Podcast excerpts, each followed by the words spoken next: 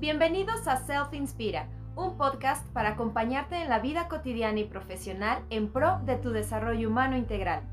Nosotros somos Astrid y Rodrigo y es un verdadero placer darte la bienvenida a este espacio de escucha y reflexión, donde tu opinión es el protagonista de cada emisión. En cada capítulo de este podcast encontrarás un tema distinto en cada ocasión, siempre en respuesta a tus intereses, dudas y necesidades personales el cual abordaremos desde la perspectiva tanto del coaching como la psicoterapia. Para mantenerte en contacto con nosotros y ser parte de este podcast hecho especialmente para ti, síguenos en nuestras redes sociales en Instagram y Facebook como Self Inspira.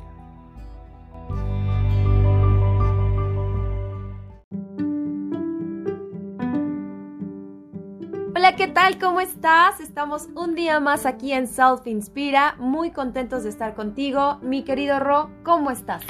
Yo muy bien, la verdad es que estamos bien contentos porque nos acercamos casi al final de la primera temporada de Self Inspira. ¡Qué emoción! La verdad es que ya son varios los capítulos que hemos estado abordando con diferentes temas, diferentes áreas y la verdad es que pues bueno, nos tiene muy ilusionados, muy contentos y satisfechos, ¿no, Astrid? Muy contentos y sobre todo todas las cosas que platicamos ya lo hemos dicho que deberíamos de, de grabar así como los bloopers eh, ah, o el detrás de cámaras porque híjole, platicamos y platicamos tantas cosas y nos quedan tan claras eh, que bueno, es un aporte, un aporte a la vida, al espíritu, a todo lo que de verdad vale la pena. Así es. Y pues aquí estamos un día más. El día de hoy platicaremos sobre autoridad. Es correcto y para ello vamos a hacer referencia a una figura geométrica que aprendimos creo que desde la primaria, si no es que desde mucho antes, que Kinder. Es el triángulo. Sí, el triángulo, porque el triángulo es una imagen muy bonita, o sea, porque... Es preciosa, me encanta. Eh, sí, aparte de que nos hace ver esta parte de la tridimensionalidad, mente, cuerpo, espíritu, eh, o sea, somos muchas cosas, entonces es un equilibrio también, o sea, tiene que ver con, con que seamos equilibrados en la parte de mantener ese control, esa ecuanimidad, esa, este, ese punto donde justo, justo, justo todo es perfecto. Sí, y fíjate, me encanta lo que dices, porque de hecho tiene mucho que ver con la definición de autoridad que vamos a utilizar el día de hoy justamente porque tiene que ver con el sentido del equilibrio. Normalmente un triángulo, vamos a entenderlo así, está equilibrado, es decir, es equilátero, por ahí si recordamos nuestras clases de trigonometría, es aquel que sus tres lados están más o menos a la misma distancia, sus tres ángulos con respecto al centro de la figura del triángulo, Es decir, ningún lado es más grande que el otro, están a la misma distancia, está muy equilibrado pero en términos de autoridad, vamos a imaginar que este triángulo, en este caso, se compone de tres elementos y que si están a la misma distancia, están equilibrados entre sí estos tres elementos que ya vamos a ver, entonces este poder en acción que es la autoridad, que todos en algún momento vamos a tener, incluso desde niños, ¿eh? cuando te asignan así de, por favor, cuida a tu hermanito, ¿no? O al perrito, o recoge tus juguetes, ya sabes. Sí, sí. ¿No? Desde ahí ya está nuestra autoridad puesta en marcha. Entonces, puesta en acción ese poder, la verdad es que podemos lograr cosas súper interesantes. Y es padrísimo. Eh, y ahorita en lo que platicábamos es esta parte también de congruencia, es esta parte de asertividad, o sea, todos esos temas que ya hemos platicado aquí en nuestros podcasts, el poder llevarlo ahora a una herramienta muy poderosa como es la autoridad, tanto en la familia como en el trabajo, si vieras cuántas cosas te podrías evitar por el simple hecho de saber llevar una buena autoridad, de verdad que te cambiaría la vida. Claro, y nuestra intención el día de hoy es darte elementos, justamente, herramientas para que tú puedas cacharte, como bien dice Astrid, ¿no? Cáchate, cáchate. Y sobre todo es que puedas ejercitarlo en tu vida cotidiana en los diferentes escenarios. Por lo mismo, es muy importante antes de dar inicio entender algo lo que vamos a ver, este concepto de autoridad es situacional.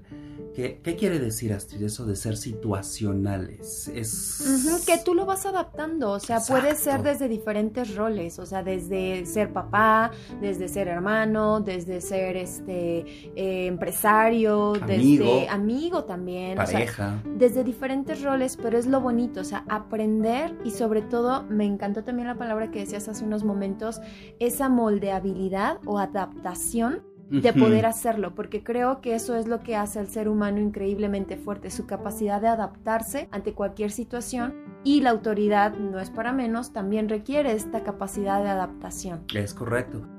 De tal manera, de tal suerte que tenemos que siempre mirar claramente lo que tenemos enfrente, porque nosotros no podemos ser siempre los mismos, hablando de autoridad, si no nos adaptamos a lo que tenemos enfrente, a la situación, a la persona, a las circunstancias, al lugar, a las condiciones de la situación que estamos enfrentando en cada ocasión. Entonces vamos a dar inicio y primero que nada, Astrid, ¿qué te parece si hablamos de nuestros tres elementos del triángulo? Es decir, cuáles son esos tres ángulos de nuestro triángulo que deberían estar idealmente en equilibrio. Nuestros tres elementos de la autoridad son 1 jerarquía, 2. Firmeza y 3. Calidez. Palabras muy interesantes, pero que al mismo tiempo como que a veces podríamos tener una idea vaga de lo que significan. Vamos con cada uno de ellos, pero entenderemos también por qué y cómo es que se relacionan con la autoridad. Yo, por ejemplo, podría decir que lo que entiendo, vamos a ver si no me equivoco, es que jerarquía quiere decir que yo sepa como muy bien mi rol, o sea, en dónde estoy parado, mi lugar, quién soy yo. Aquí mis chicharrones truenan. Sí. la firma, dime. Sí, sí, sí, y que no necesariamente a, diferencia de lo que la gente creería, la gran mayoría, es que solamente jerarquía es cuando tenemos el rol más alto o el puesto más alto o el ah, lugar. No, no, no. no importa el lugar que ocupes.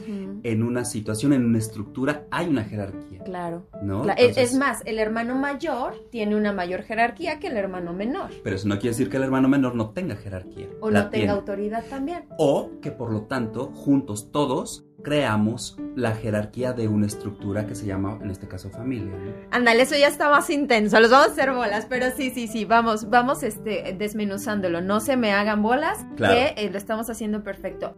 Firmeza me imagino eh, que es más como qué tanto puedo ser fuerte, constante o preciso a la hora de tomar una decisión. Sí, es correcto. Es como los muros de una casa, qué tan firmes, sólidos y seguros y estables son. Eso me encanta y ahorita lo van a entender a los que nos están escuchando por la definición que tú tienes. Claro.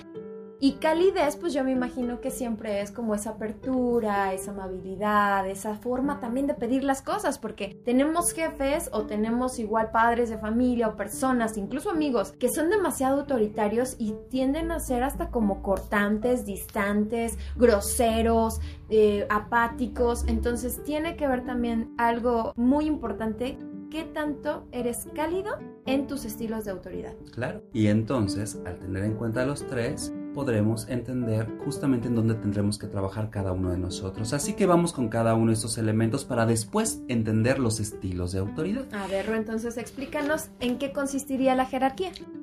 La jerarquía, justamente como lo decías, Astrid, tiene que ver con el papel que desempeñamos en la vida.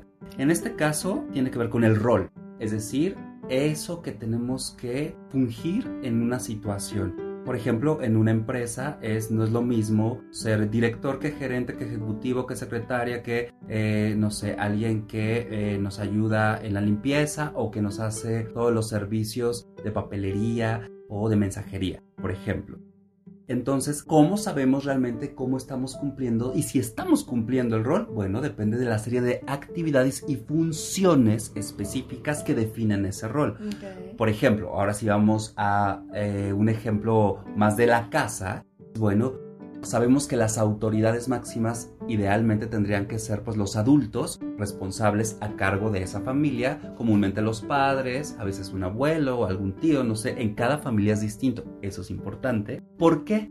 porque el rol de autoridad en este caso tiene que ver con las funciones que esa persona tiene que desempeñar, desde que podamos alimentar a todas las personas que están ahí, que nos aseguremos que su salud y su higiene está en orden, está bajo control, que su seguridad está ahí, que el techo, el vestido, todos los elementos mínimos básicos, así como los otros que tienen que ver con el desarrollo de la persona, como puede ser por supuesto, la educación, por supuesto, también tiene que ver con la dispersión o, todo lo que tiene que ver con la parte lúdica, ¿no? Con la diversión, la recreación. Entonces, mis funciones van a definir el rol que yo juego en cada situación, en cada estructura. Por eso, cada familia, cada organización, cada equipo de trabajo, cada pareja, cada vínculo amistoso es diferente y no tiene por qué ser igual al del vecino, porque en este caso somos únicos. Es nuestra propia estructura familiar organizacional la que nos va a definir como nuestra jerarquía, el rol que jugamos en esto que estamos haciendo juntos. Me encanta, pero sí que quede muy claro que yo requiero saber realmente cuál es mi rol para poder tener claras cuáles van a ser mis funciones, porque dentro de tu familia, por ejemplo, a lo mejor puede ser que tú como hijo mayor seas el que esté llevando como más autoridad en la casa, porque a lo mejor tu mamá trabaja o estás haciendo ciertas cosas, eso también está bien. Ajá, no quiere decir que sean disfuncionales o que no puedan o que esté incorrecto o que esté mal. No, no se trata de eso, sino se trata de que únicamente definan bien sus roles, quién es qué y cuáles son sus funciones. Creo que esto es este, indispensable. Toda familia es perfecta, eh, así sea de abuelitos, de tíos, de primos, de la familia tradicional, este, papás e hijos. De todas maneras, hay que saber bien, bien, bien, bien sus roles. Completamente de acuerdo. De hecho, ya hablaremos en nuestra siguiente temporada acerca de las familias y los diferentes tipos de familias por ahí que existen. No es la familia, son las familias, pero ya hablaremos de eso. Como las infidelidades. Que en algún momento vimos justo en esta temporada, algunos capítulos atrás. Pero bueno, vamos a ver. Dijiste una palabra que me parece importante en cuando hablamos de jerarquía, que tiene que ver con orden y claridad. Sí. Porque si yo no tengo claro cuál es mi rol y por lo tanto mis funciones para desempeñar ese rol. ¿Cómo lo voy a hacer? No voy a poder hacerlo y tampoco, si soy autoridad, voy a poder ayudarle a los otros de los que yo tendría que ser autoridad y guía, pues tampoco les voy a dar orden ni claridad en pocas palabras, va a ser un napachanga, un despapalle. Iba a decir una palabra. Ya, ya, te la aguantaste, te la aguantaste, Ro, pero tienes toda la razón. Lo importante de la jerarquía es el orden y la claridad que nos da cuando lo tenemos bien definido. Así es. Y bueno, el segundo es la firmeza. ¿Qué es la firmeza, Rod? Digo, yo ya dije lo que creía que era la firmeza, pero dentro de tu triángulo de autoridad, ¿qué significa esa firmeza? De acuerdo a, esta definición, principalmente tiene que ver, es una cualidad que tiene la autoridad, pero está constituida principalmente por los límites y las consecuencias respectivas de esos límites que existen en esa estructura o en esa realidad eh, familiar organizacional. Vamos a ver. Hay dos tipos de límites. El primero es las reglas y el segundo son los acuerdos. En ambos casos debe haber consecuencias, porque si no existen las consecuencias es como si no existieran esos límites. Claro. ¿no? Es como si fueran de chocolate, prácticamente de mentiritas. Ahora, ¿cuál es la diferencia entre una regla y un acuerdo? Y eso pues es como súper claro. El acuerdo, como su nombre lo dice, es negociable, se acuerda la opinión de todos los implicados es tomada en cuenta y al final la autoridad dice, ok, tomando en cuenta lo que se ha dicho aquí, vamos a llegar a esta conclusión. Y se define la consecuencia de, ¿y qué pasa si se rompe el acuerdo? Claro, ya hay una consecuencia, ya hay una, una situación que va a suceder que entonces yo pueda hacerme consciente de que se está rompiendo. Es correcto, pero solamente en ese caso de los acuerdos es en donde la opinión de los otros es tomada en cuenta para incluir, justamente como lo acabas de decir, y no tiene que ver con pues ser endebles, tiene que ver con ser flexibles. La firmeza puede ser flexible en cuanto a los acuerdos. Recuerden, siempre y cuando existan consecuencias. Pero ¿cuándo es que aplican las reglas? Las reglas son esas condiciones, esos límites que garantizan la sobrevivencia, la seguridad, la subsistencia, el bienestar y la integridad de todos los implicados. Por ejemplo, la vida, por ejemplo, también seguridad. la seguridad, la higiene, la salud, la sobrevivencia, por ejemplo, el techo, la comida, la casa, en función, por ejemplo, de una familia, o, por ejemplo, el sueldo, los horarios y los tiempos de entrega en una, empresa, o organización o equipo de trabajo. Entonces, al final del día, si no existen claramente definidos los límites, ya sean reglas o acuerdos, y sus consecuencias, es decir, qué va a pasar si se rompen esas reglas o esos acuerdos, entonces no hay firmeza. Porque la gran ventaja o el beneficio principal de tener firmeza es que damos seguridad y estabilidad. En pocas palabras, una autoridad que no es firme no ofrece seguridad ni se siente seguro, ¿eh? Sí, sí, sí. Y tampoco ofrece estabilidad ni se siente estable. Y un claro ejemplo, no sé si recuerdas, Ro, que hace unos cuantos meses, no, yo creo que ya años, cuando empezaron con lo de las multas aquí en la Ciudad de México ¿Recuerdas que estaba el reglamento de tránsito a todo lo que daba? No te pasaras la rayita, no te estacionaras chueco. O sea, todo eso fue cuando todos empezamos a respetar realmente. Porque todo el mundo sabíamos y conocíamos perfectamente lo que era el reglamento de tránsito. Pero hasta que no existió una consecuencia de esto, fue cuando entonces nosotros empezamos a seguirlo. Los límites de velocidad, este, el estacionarte bien, el respetar las reglas. O sea, todo eso. Creo que es importante porque tienes toda la razón. Te da esa contención de saber en dónde estás, esa tranquilidad de decir, ah, ok, sí, estoy seguro. Esa seguridad, yo creo. Estoy a salvo, completamente estoy de acuerdo. a salvo. Sí, porque de lo contrario, es decir, si no tuviéramos ese tipo de consecuencias, de alguna manera sería como una utopía es decir, sí, teóricamente, pues sí, hay reglas y como que las cosas más o menos sabemos cómo tendrían que ser. Pero como no hay una consecuencia si se rompen, si no suceden tal cual se idearon justamente esos acuerdos, esas reglas, pues por supuesto vamos a estar en peligro y entonces vamos a estar en descontrol y nos vamos a perder como si fuéramos animalitos sin corral. Nos vamos, ¿no? Y el mundo sería exactamente igual que nuestra casa. Es una estructura, simplemente es una, estructura. y una estructura nos da seguridad. Imagínate los, los muros de tu casa. Si no tienes unos muros estables, unos muros firmes, o sea, qué seguridad y qué confianza te va a dar en caso de un terremoto o una intemperie. Lo vimos con el cuento de los tres cochinitos, ¿no? Así de fácil. Exacto. ok, Roy. Bueno, ya el tercer paso, la calidez. ¿Qué es de acuerdo a tu diagrama del triángulo? Fíjate que a mí me encanta esto porque la gran mayoría de la gente no creería o no pensaría que una autoridad necesita y debe ser cálida. Y creo que es básico. Ahora no estamos hablando de besos y abrazos, estamos hablando simplemente de que la calidad es una cualidad constituida por el respeto y la empatía. Y respeto tiene que ver con nuestra capacidad de reconocer que yo y la otra persona tiene derecho a sentir, pensar y expresarse. Tiene necesidades tan válidas como las mías para poder ser. En ese sentido, la empatía tiene que ver con la capacidad, como ya lo vimos en el podcast de la empatía, de sintonizar con las emociones y la situación emocionalmente hablando que está viviendo la otra persona. Entonces podemos realmente comprendernos y desde ahí eso nos va a garantizar dos cosas confianza y espontaneidad. Y imagínate, Astrid, si no pudiéramos ser espontáneos nosotros mismos, genuinos, auténticos, ¿no? Pues estaríamos sumidos en la perdición, ¿no? ¿Qué tipo de humanidad sería esta de sociedad? Y la confianza es la capacidad de saber que pase lo que pase, puedo ser digno de tener un lugar importante en la vida del otro y que el otro también me va a dar ese lugar.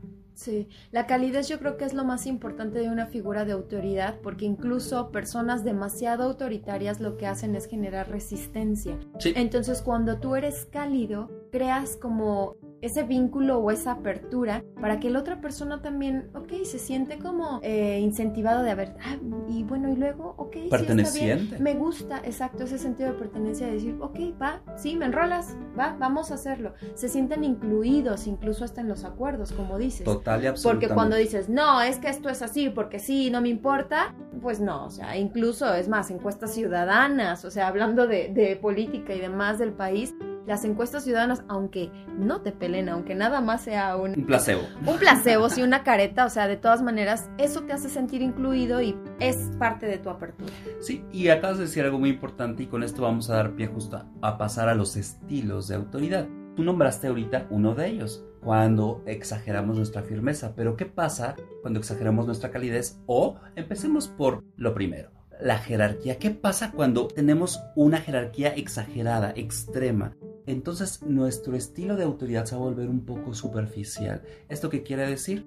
Que a ratos nuestra autoridad se va a ver distante, un poco indiferente, porque es, no sé si te ha pasado, Astrid, platicar o conocer a personas, por ejemplo, en los trabajos, no es como yo, el superjefe, yo, el director, pero cuando le preguntas, oye, ¿y, ¿Y tu gente? ¿Y tu gente? ¿Cuántas personas tienes a cargo? 15. Y la secretaria, no, jefe, tiene 20. Así de, ah, ok. Sí, sí. Ah, 20, perdón, sí, es que. ¿Y acá- cómo se llama tal? Ah, No, de- de- de- de- el no, de no. sistemas. Claro, en realidad no conoce la realidad cercana. ¿Por qué? Porque no está aterrizado, digamos, este triángulo, imagínate, volvamos al triángulo, es un triángulo isósceles, está con la punta este, que está hasta arriba en la cúspide, muy elevada y muy lejana de eh, la realidad aterrizada. Es decir, le falta un poco de arraigo en cuanto a la firmeza y la calidez, que son los otros dos extremos, ¿no? Pero al final del día, una autoridad de este tipo, pues sí, tiene roles aparentes, ¿no? Como de chocolate, diría yo. ¿no? Confusiones muy pseudodefinidas y lo único que pueden provocar es mucho caos, mucho desorden, porque en realidad no están ahí, están y no están. No te Son- involucras. son periféricos, Mm. totalmente, ¿no? Y entonces necesitamos que sean mucho más cercanos, que de verdad estén ahí, presentes, que se involucren, como lo acabas de decir, ¿no? Y eso sí, ya sería el primer estilo.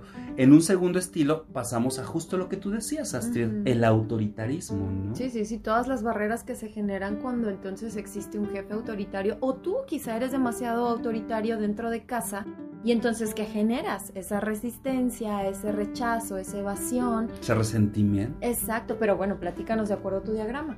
Pues eso que acabas de decir, me parece que es como muy claro, porque cuando somos extremo, en extremo firmes, entonces nuestra autoridad se vuelve impositiva, es inflexible, porque lo digo yo, porque así siempre se ha hecho, ¿no? Porque soy el papá, porque soy el jefe. O sea, los límites y las reglas se vuelven intransigentes, no son flexibles, no son permeables, son inamovibles. Y desde ahí, por supuesto, pues lo único que generamos ni siquiera es respeto, tiene que ver con miedo o simplemente te dan el avión así como, "Ay, mira, no voy a discutir contigo. O simplemente hablando de este familiar, ¿no? Por ejemplo, con los hijos, cuando en coaching familiar que tú eres demasiado autoritario como padre, se genera muchísima resistencia por parte de los hijos. A lo mejor sí cumplirán con sus acuerdos por las consecuencias obviamente que conlleva, pero no porque realmente estén enrolados o porque te respeten. El respeto nada tiene que ver con la autoridad, son cosas muy diferentes. No porque tú seas una persona autoritario y que tengas una firmeza extrema, quiere decir que te van a respetar. No, Entonces debes de estar bien atento en cuáles son tus estilos. claro, por supuesto, para poder trabajar justamente en las en los ángulos opuestos, justamente Para jalar el triángulo y Ajá. llegar a un triángulo más equilátero, como Claro. lo decíamos al principio. Vamos con el tercer estilo, que es cuando nuestra calidez es exagerada. Porque claro que hay eso, y, y la verdad es que nuestra sociedad mexicana a ratos peca mucho de ello. Es un estilo sobreprotector. ¿Eso qué quiere decir? Nuestra autoridad se vuelve permisiva, pero al mismo tiempo, fíjate, es bien interesante, somos medio ambivalentes cuando estamos, cuando os- estamos en este estilo, ¿no? Cuando somos particularmente sobreprotectores, porque por un lado hacemos sentir al otro que ahí estamos, que los queremos, que nos preocupa, nos agobia, pero al mismo tiempo los desmoralizamos porque no confiamos que pueden hacer las cosas por sí mismos. Claro. Y desde ahí generamos dependencia.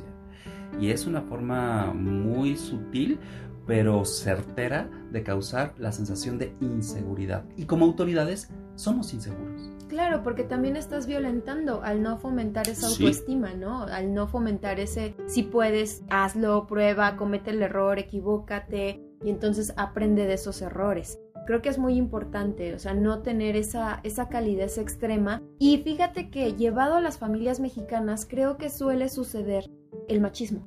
¿Por qué? Porque entonces, ay, sí, mijito, mi vida, mi todo. No, no, no, tú no.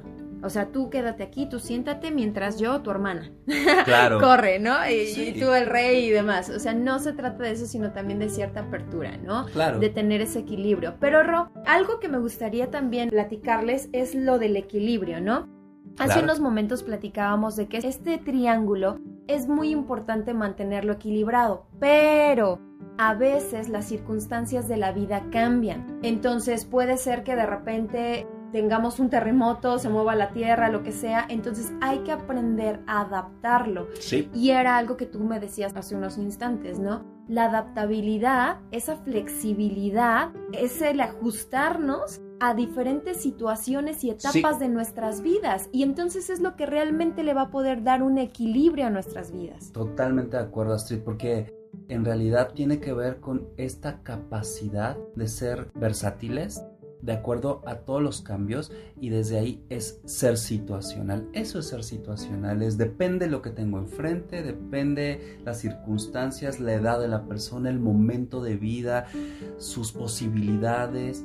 Es que yo como autoridad voy a transformarme, ajustarme para de verdad poder ser guía, compañía y por supuesto autoridad en ese sentido. Que mi poder también empodere al otro.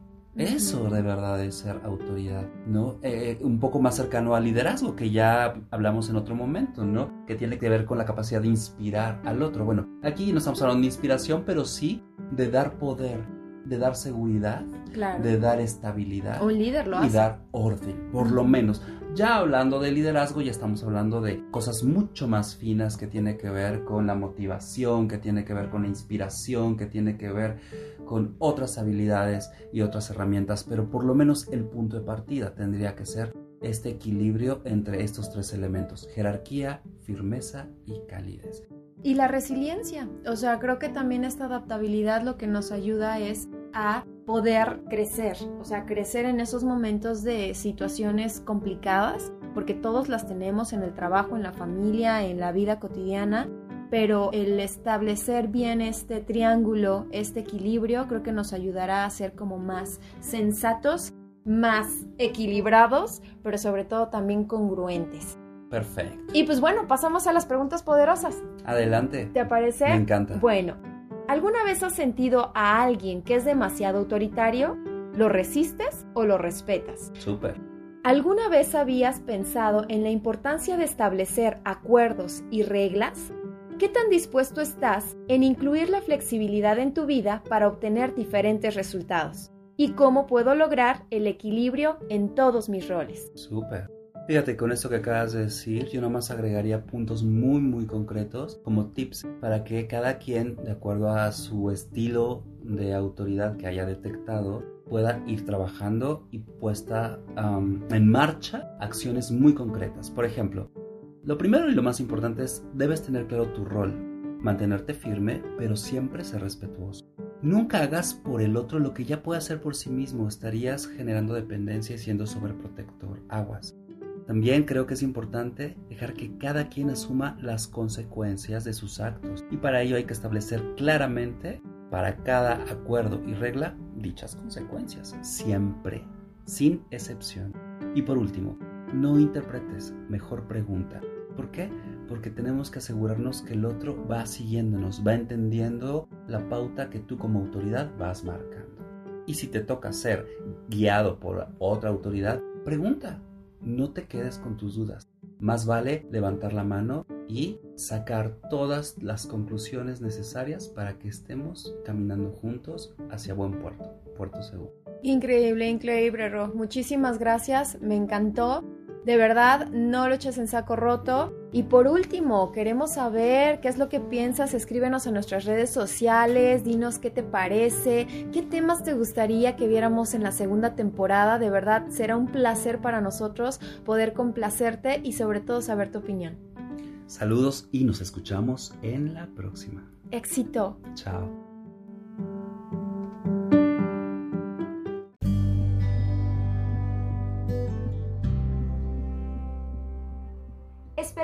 Este podcast haya sido de tu agrado. Para cualquier duda o comentario, escríbenos a nuestras redes sociales en Instagram y Facebook como Self Inspira. Compártenos tu experiencia y avances al dar respuesta a las preguntas poderosas del tema de hoy. Recuerda, es muy importante que nos cuentes de qué otros temas te gustaría que habláramos en nuestros siguientes capítulos. Nos escuchamos en la próxima. Saludos.